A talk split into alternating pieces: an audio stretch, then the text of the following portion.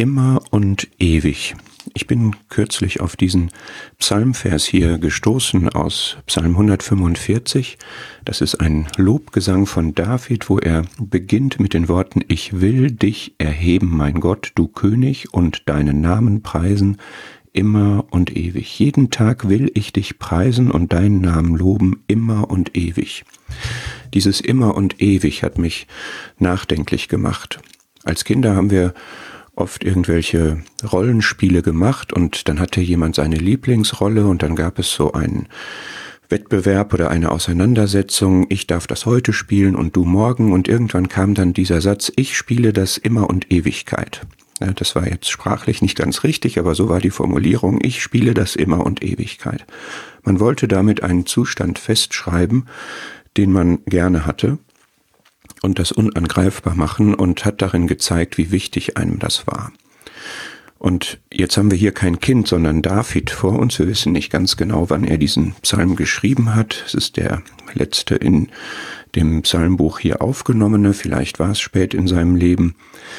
Aber er sagt das hier so, er ist wild entschlossen. Ich will, steht hier zweimal, dieses etwas festhalten, etwas kontinuierlich haben, das ist eine Willensentscheidung auch. Was will er? Er will Gott erheben und preisen, er will ihn loben.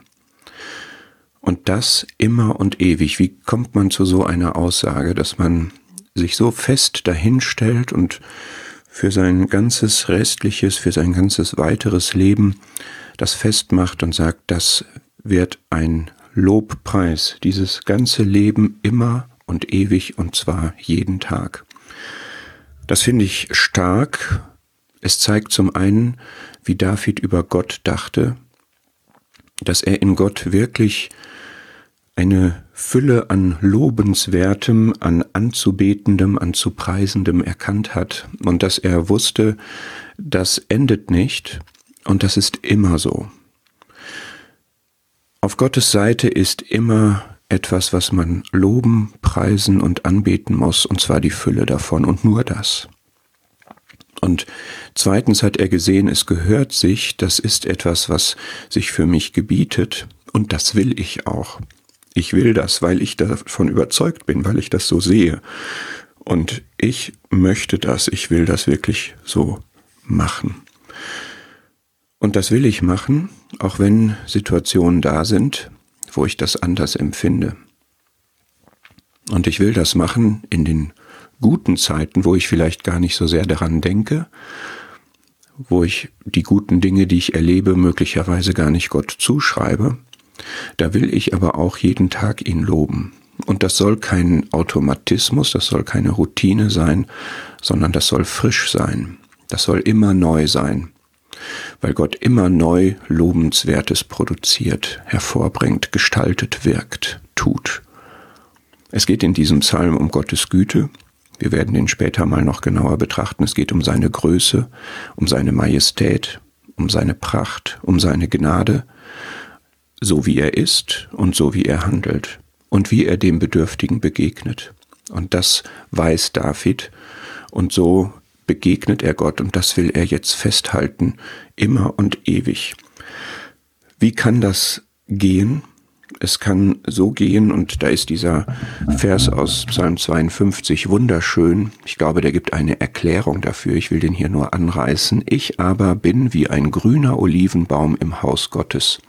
Ich vertraue auf die Güte Gottes immer und ewig. Man ist in der Lage, Gott immer und ewig zu loben, und zwar kontinuierlich frisch und auch in schlechten, nicht nur in guten Zeiten, wenn man eben wie so ein grüner Baum in Gott verwurzelt ist, im Haus Gottes, in der Gemeinschaft mit Gott, da wo Gott sich zeigt, da wo Gott sich offenbart, da ist man dieser kraftvolle Fruchtbaum, Olivenbaum, von dem Öl spricht der spricht, der spricht von dem Heiligen Geist. Der Geist bringt das in uns hervor und er bringt dieses Lob hervor. Und auf unserer Seite gibt es einfach ein Vertrauen.